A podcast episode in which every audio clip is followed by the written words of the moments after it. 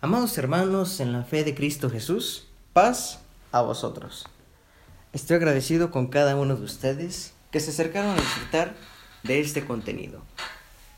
Estaremos estudiando a lo largo de estas semanas, mis hermanos, la historia de este gran pueblo, que vino nuestro Dios a compartir su misericordia con cada uno de nosotros. ¿De qué forma? Que podamos recibir de sus promesas que Él tenía para este pueblo pero que nosotros vendremos a recibir por misericordia suya. Recordamos en la sesión anterior, mis hermanos, en que culminamos, acerca que el hombre fue creado como un ser tripartita. ¿Qué nos quiere decir esto? Cuerpo, alma y espíritu. En esta ocasión, mis hermanos, atenderemos a la parte posterior. ¿Qué sucedió con este hombre? ¿Fue creado? Por supuesto que sí. Pero nuestro Dios, ¿qué es lo que hizo con él? Hoy entenderemos ese contexto y les invito a que nos preparemos antes con una alabanza, que nos prepare para escuchar el consejo de nuestro Dios. Esta lleva por título Estando en Él.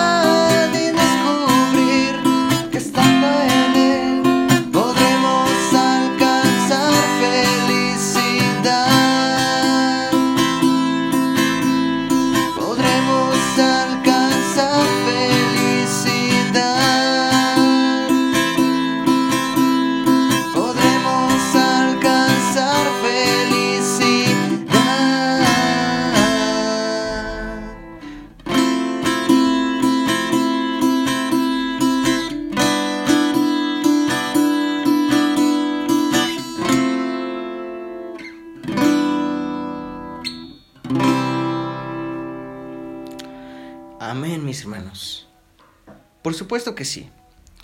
Encontraremos su fidelidad y seremos participantes de sus promesas.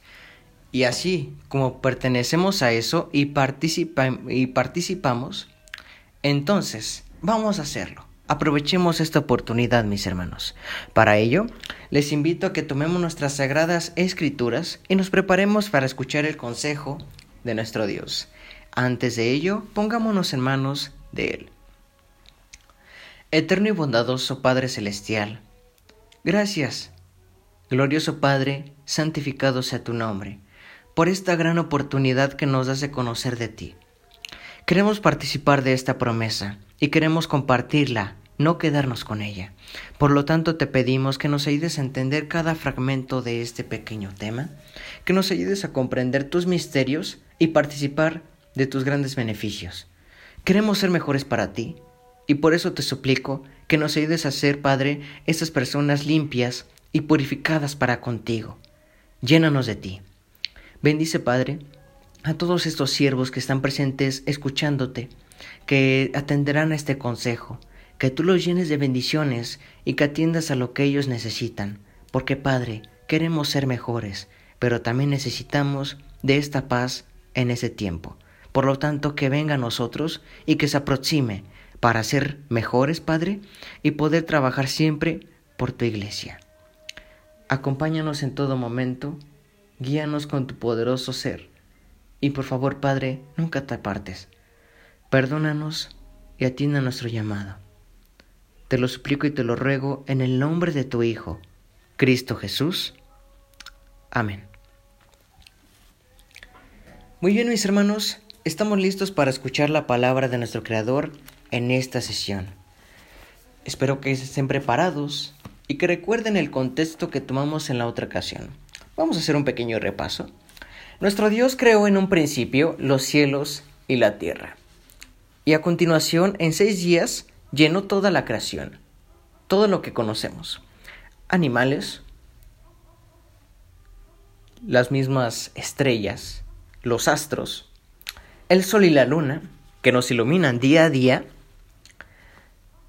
la luz, la separación de las aguas y por último el hombre. Cuando culminó nuestro Dios su creación, santificó un día en especial, el sábado. ¿Y por qué lo hizo? Nosotros analizamos que fue como un recordatorio, por hacerle ver al hombre lo que nuestro Dios era, y que él recordara todo el poder de lo que era capaz de hacer el Todopoderoso. En eso culminamos la última sesión, mis hermanos, y en esta vamos a continuar con este hombre, la historia de este varón. Vamos a ver el libro del Génesis capítulo número 2, versículo 8 si lo tenemos listo, dice, y habla, y había Jehová Dios plantado un huerto en Edén, al este, y puso allí al hombre que había formado. Amén. Primero que todo, nos refiere a la palabra huerto. ¿Qué es un huerto? Un huerto, mis hermanos, es un área especial que está habilitada. ¿Qué es lo que nos permite hacer? La siembra, el tratado de los alimentos que requieren cosecha. Es una tierra y por lo tanto el hombre fue colocado aquí. Entonces, ¿por qué razón tenía que tener estas características? Vamos a continuar leyendo. Lo puso en un huerto. Y había Jehová Dios hecho nacer de la tierra todo árbol delicioso a la vista. Ojo ahí. Y bueno para comer. También el árbol de vida en medio del huerto y el árbol del conocimiento del bien y del mal. Amén. Bien, mis hermanos, nos revela esto. ¿Qué había en este huerto? Primero que todo, árboles frutales. Y siendo una creación de nuestro Dios, no hay que considerar que era algo pequeño. Eran árboles verdes, fortalecidos, deliciosos a la vista. Y entonces, este le serviría como alimento, como un sustento.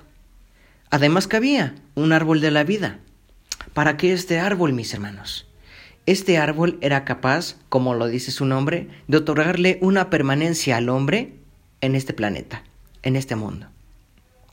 Más adelante lo veremos. Y por último, el árbol de conocimiento del bien y del mal. ¿Qué significa esto, mis hermanos? Este árbol tenía, para que lo entendamos, la habilidad de hacernos saber qué era malo, qué éramos capaces de hacer como seres humanos. Y este riesgo corría aquel que comería de su fruto. Era, por ejemplo, como un fruto mágico, pero en este caso, algo real, que nuestro Dios había destinado ahí. ¿Por qué lo colocó? Vamos a verlo más adelante. Entonces, bueno, tenía estas características este huerto. Nos sigue, diciendo la lectura. Y salía de Edén un río para regar el huerto, y de allí se repartía en cuatro ramales. El nombre de un ramal era Pisón. Este es el que cerca toda la tierra de Ávila, donde hay oro. Y el oro de aquesta tierra es bueno. Hay también delio y piedra cornerina. El nombre del segundo es Gión. Este es el que rodea toda la tierra de Etiopía. Y el nombre del tercero es Gidequel. Ese es el que va delante de Asiria. Y el cuarto río es el Éufrates. Mis hermanos, cuando nos describe acerca de las localizaciones donde se encontraban estos ríos, nos percatamos con esto de que en realidad este paraíso, este lugar, sí existió y vestigios de él quedaron en la misma creación. Estos ríos son mencionados a lo largo de las escrituras. Podemos resaltar el Éufrates, y nos lo describe claramente. Incluso nos dice delante de Siria, delante de Asiria, y asimismo que rodea la tierra de Etiopía. Permanecieron, y este paraíso desapareció a ojos humanos. Actualmente nosotros solo tenemos una perspectiva. ¿Cómo es que este lugar era? Y por lo tanto, nosotros que permanecemos vamos a comprenderlo después de tiempo. Pero ahora solo lo tenemos como un lugar que existió. Y algunos vestigios de él, lo repito, quedaron en la creación. Entonces, estas cuatro ramas eran para regar todo el huerto. Al igual que lo que veremos más adelante.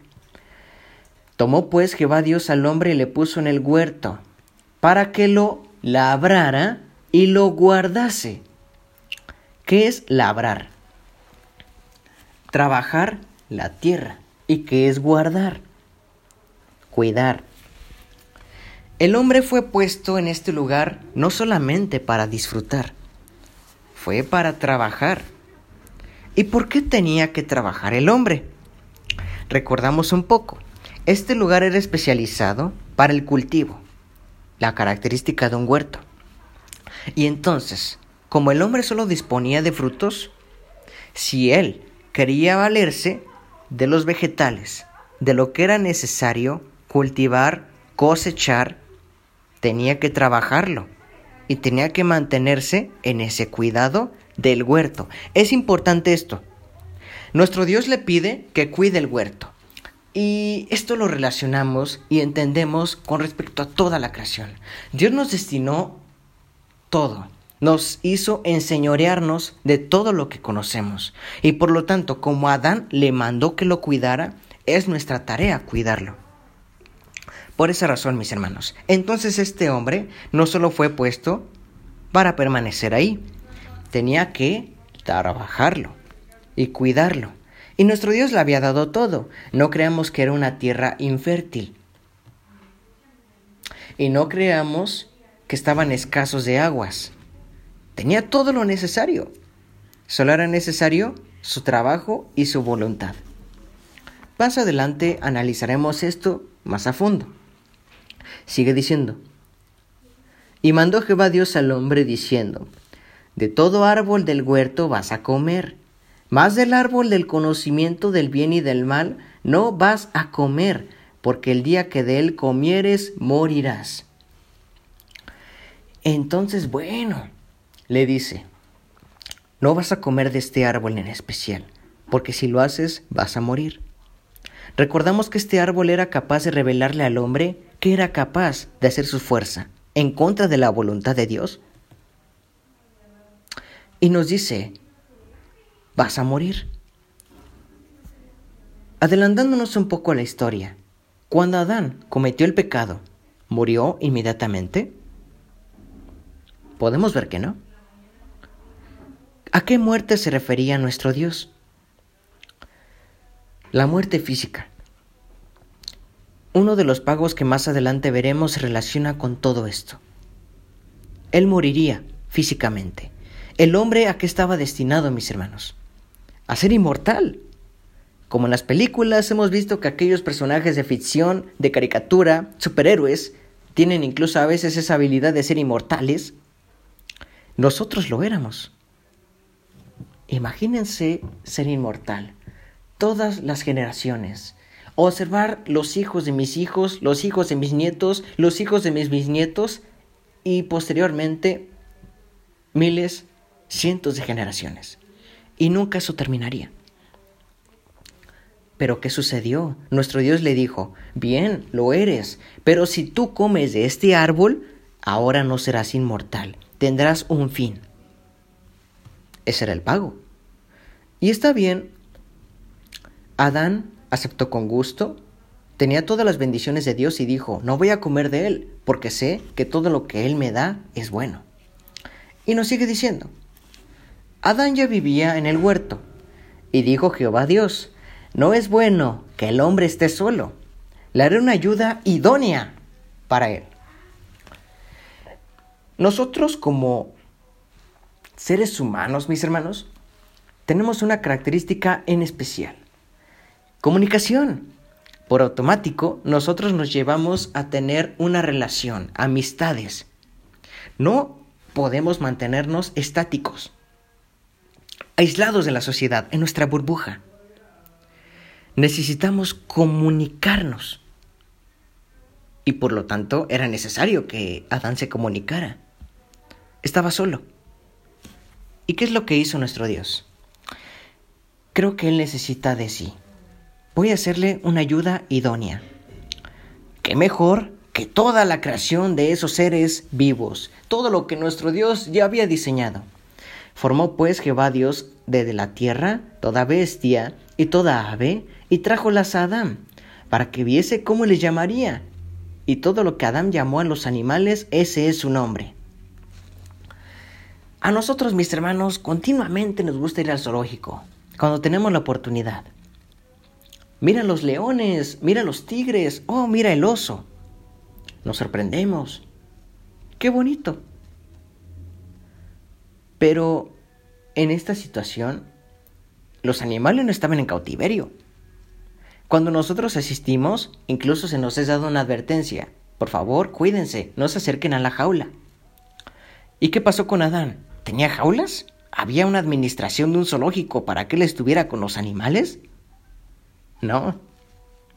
Los animales eran mansos y estaban con él.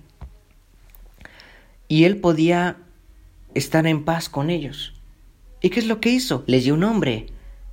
No digamos que les dijo, tú eres Juanito, tú eres Pablo, un nombre especial, característico. Y por todo esto, no creamos que fue una obra en vano, que nuestro Dios le haya dicho, a ver, tú solo entretente en esto, que ellos necesitan un hombre. Eso fue algo definitivo. E hizo que ese nombre que él les otorgó permaneciera hasta la actualidad. Pero ¿qué es lo que sucedió? Tantos animales, tantas especies, tantas subespecies, creo que ya tendría su ayuda idónea, ¿no? Pero al contrario, ni siquiera la encontró. Y Jehová Dios hizo caer sueño. Perdón, mis hermanos, versículo 20. Mas para Adán no hay ayuda que estuviese idónea para él. No pudo, mis hermanos. Lo que nuestro Dios le otorgó no cumplió con esa necesidad. Como es un ser humano, entre seres humanos se comprenden. ¿Y qué es lo que hizo nuestro Dios? Y Jehová Dios hizo caer sueños sobre Adán y que se quedó dormido. Entonces tomó una de sus costillas y cerró la carne en su lugar. Y de la costilla que Jehová Dios tomó del hombre, hizo una mujer y trájola al hombre. Y dijo Adán, este es hueso de mis huesos, carne de mi carne. Por lo tanto, esta será llamada varona, porque del varón fue tomada. Nuestro Dios tenía la respuesta ante sus ojos. Necesito a alguien que sea como Él. Y tomó una costilla de sí, y de ello creó una mujer. Y no creamos que Él lo hizo como un intento, tenía definido que esta era su ayuda idónea. ¿Y cómo reaccionó Adán? Ah, pues yo ya soy único. ¿Cómo va a existir alguien igual a mí? Vamos a ver el verso 23. Este es hueso de mis huesos, carne de mi carne. Tú serás llamada varona, porque de varón fuiste tomada. Con agrado, contento, con alegría. Y por lo tanto, ya había cumplido su necesidad, ya tenía alimento, tenía todo para su vida. Básicamente nuestro Dios, Él había solucionado todo lo que Él necesitaba. ¿Y qué se estableció en ese momento? Por tanto, dejará el hombre a su padre y a su madre, y a llegarse a su mujer, y serán una sola carne. Mis hermanos, nuestro Dios creó a este par para que pudieran apoyarse el uno al otro a lo largo de sus vidas. El matrimonio en estos días para eso existe, que los dos juntos se apoyen, para tener éxito, no para destruirse el uno al otro, sino permanecer juntos, unidos, como lo dice la alabanza. Y por lo tanto, ahora con su pareja, podemos ver que es lo que ellos permanecían en este huerto, cuidándose el uno al otro, manteniéndose. Y estaban ambos desnudos, Adán y su mujer, y no se avergonzaban. Mis hermanos, Adán y Eva eran como unos niños, eran inocentes. El mal era un misterio para ellos, un total misterio. No lo habían vivido. Todo es paz y armonía. Nada puede arruinar nuestro mundo perfecto. Ah, pero ¿qué puede pasar? Siempre hay intrusos. Capítulo 3. Pero la serpiente era astuta, más que todos los animales del campo que Jehová Dios había hecho. Y ésta dijo a la mujer, ¿con qué Dios te dijo? ¿No comas de todo árbol del huerto? Y la mujer respondió, del fruto de los árboles eh, nosotros comemos, mas del fruto del árbol que está en medio del huerto nos dijo Dios, no comerán de él, ni le tocarán porque no mueran.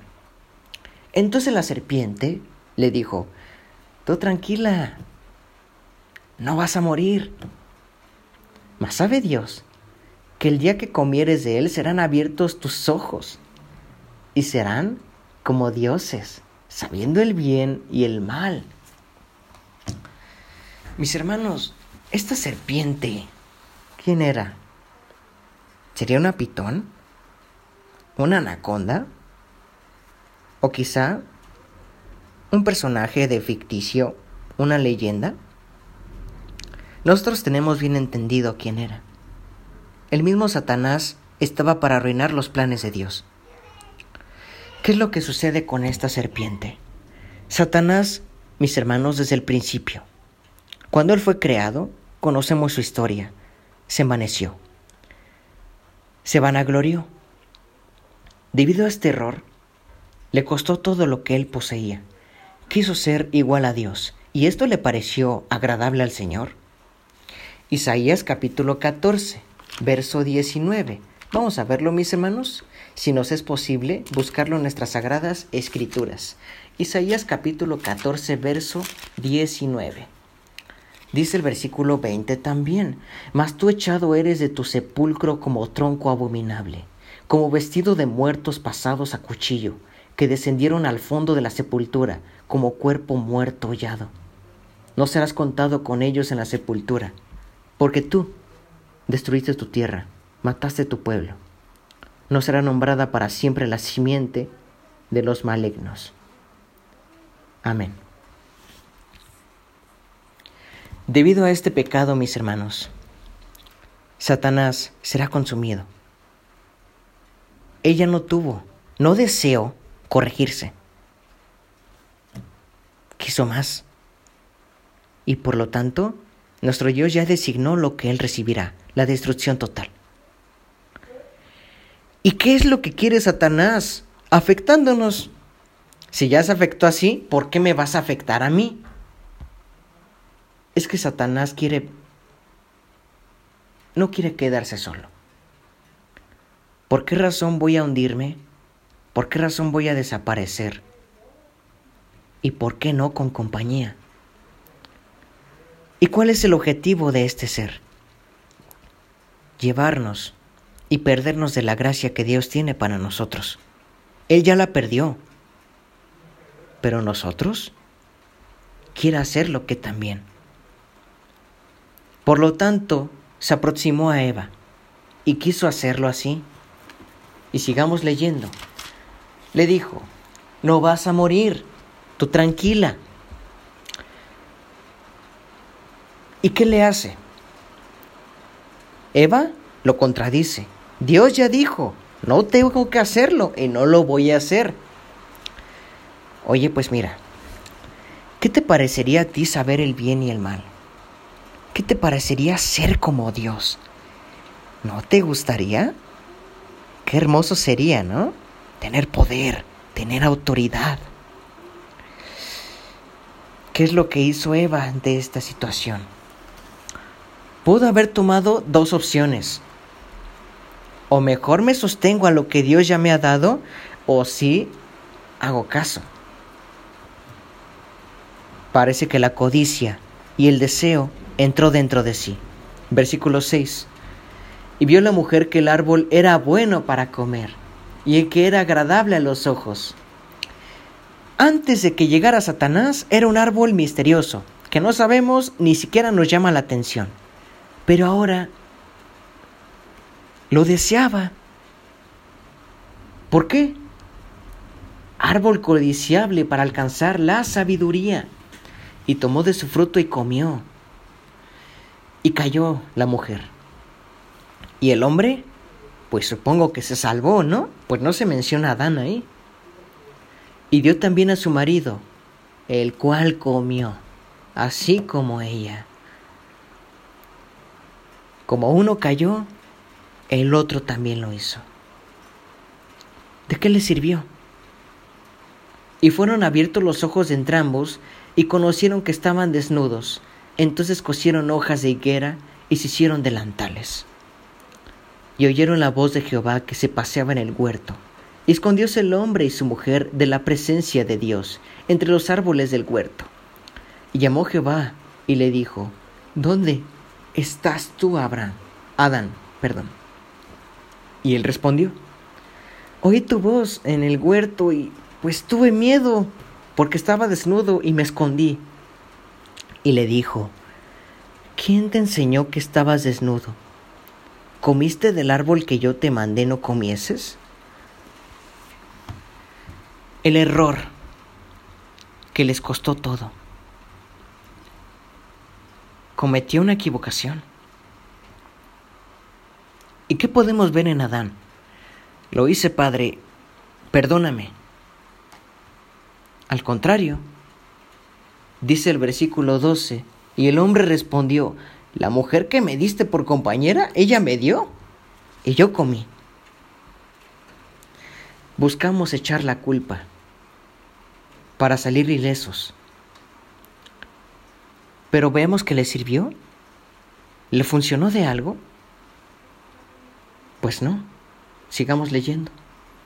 Entonces Jehová dijo a la mujer, ¿qué es lo que hiciste? Y dijo la mujer, la serpiente me engañó y comí. Y Jehová Dios dijo a Satanás, por cuanto esto hiciste, maldita serás entre todas las bestias y entre todos los animales. Sobre tu pecho andarás y polvo comerás todos los días de tu vida. Y enemistad pondré entre ti y la mujer, y entre tu simiente y la simiente suya. Esta te herirá en la cabeza y tú le herirás en el calcañar. Satanás recibió una maldición. Esto, mis hermanos, puede ser analizado de una manera en especial. Este material se subirá aparte, como un pequeño paréntesis. Pero recibió ese castigo. ¿Qué sucedió con Adán y Eva? A la mujer dijo, multiplicaré en gran manera tus dolores y tus preñeces. Con dolor parirás los hijos, y a tu marido será tu deseo, y él se enseñoreará de ti. El marido sería la cabeza de la mujer, y sus dolores de parto se incrementarían. Fue la maldición que ella recibió. Y al hombre le dijo, porque tú obedeciste la voz de tu mujer, no te trates de justificar, tú te equivocaste. Y comiste del árbol de que te mandé diciendo, no comerás, maldita será la tierra por amor de ti, con dolor comerás todos los días de tu vida. Espinos y cardos te producirá, y comerás hierba del campo.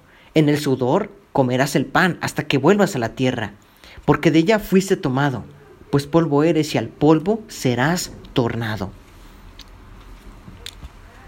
Una maldición al planeta Tierra.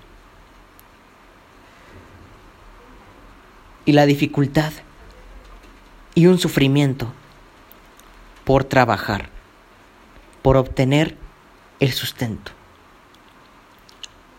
Antes era algo no angustiante, que no le provocaba lo que nos comenta la lectura. Pero por su equivocación se convirtió en algo diferente.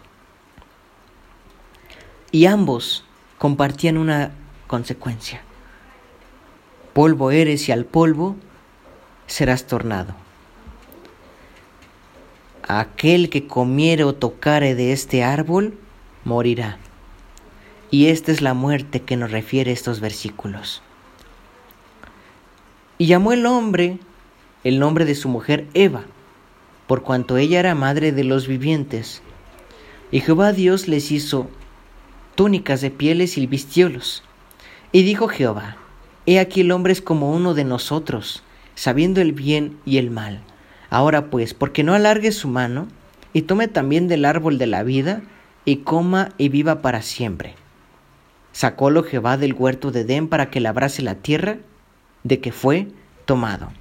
Echó pues fuera al hombre y puso al este del huerto de Edén querubines y una espada que se revolvía a todos lados para guardar el camino del árbol de la vida. Amén. Fueron echados de este lugar. ¿Por qué? ¿Por qué les fue quitada la vida? Principalmente porque ¿quién es el que merece la vida? El justo. Y nuestro Dios cumple sus dichos y su palabra. E incluso sufrir su castigo. Fueron echados y tuvieron que iniciar nuevamente, lejos de las bendiciones y de aquella inmortalidad que, que ellos poseían. Pero aún así es grande la misericordia que no los abandonó. Les otorgó pieles para que se cubrieran y siempre los mantuvo de pan de cada día. Mis hermanos, actualmente nosotros podemos verlo en nuestras vidas. Estamos en el huerto de Edén, permanecemos aquí, tenemos un árbol de vida. ¿Qué más queremos? ¿Codiciamos el mal de afuera? ¿Codiciamos el árbol prohibido? ¿Codiciamos equivocarnos comiendo de ese fruto? ¿Queremos ser echados de un premio tan grande? ¿O queremos disfrutar de este beneficio? La, la respuesta es lógica. Pero ¿por qué nos cuesta? ¿Por qué desmayamos? Podemos hacerlo. Podemos hacer lo contrario. Que no entre en nosotros la muerte, sino que la vida pertenezca a nuestra fortaleza. Y ustedes se preguntarán, ¿acaso solo era malo tocar el árbol? Solo con eso cometerían una equivocación. Nos dice Mateo 5:28, que aquel que pensare, aquel que considerare codiciar a una mujer, ya adulteró con ella. Si nosotros, mis hermanos, con nuestra mente, en todo momento, deseosos de cometer atrocidades, y no intentamos corregirlo, estamos comiendo de ese fruto. Alejémonos completamente. Tenemos un árbol de vida. ¿Y por qué razón seremos consumidos si alguien se entregó por ti y por mí? sigamos siendo fuertes. Reflejen esa luz que está dentro de ustedes. Y que juntos podamos seguir atendiendo al consejo del Creador. Esto sería todo por esta sesión, mis hermanos. Culminamos con esto. El hombre y la mujer fueron echados del jardín de Edén. En la siguiente semana escucharemos este, la siguiente parte que declara los hijos y la descendencia de esta pareja. Me gustaría, mis hermanos, continuamente hacerlo para que no nos llevara tanto estudiar la historia del pueblo. Por lo tanto, eh, en las próximas semanas quizá les eh, avise acerca de cambios en el plan de trabajo para que sigamos atendiendo a la palabra de nuestro Creador. Vamos a hacer una oración, mis hermanos. Les invito a mis hermanas que tomen su velo y que juntos podamos inclinarnos y atender al ruego. Poderoso Eterno, santificados a tu nombre. Gracias te doy por esta misericordia que tienes para con nosotros, que nos haces participar de tus grandes promesas, que nos alejas de toda codicia. Te suplicamos, Padre, que nos ayudes a llenarnos de ese árbol de vida.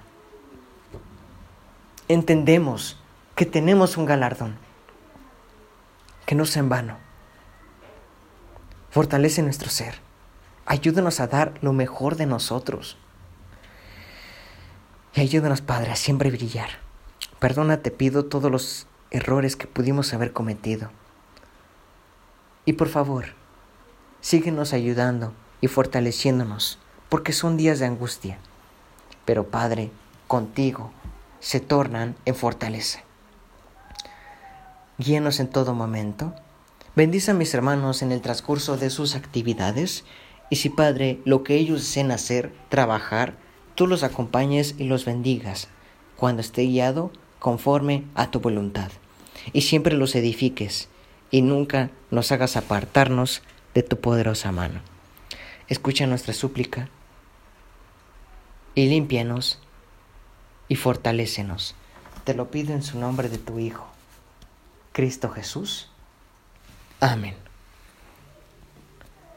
Que el Señor los bendiga grandemente, mis hermanos, y que juntos podamos seguir atendiendo al consejo de nuestro Dios. Paz a vosotros.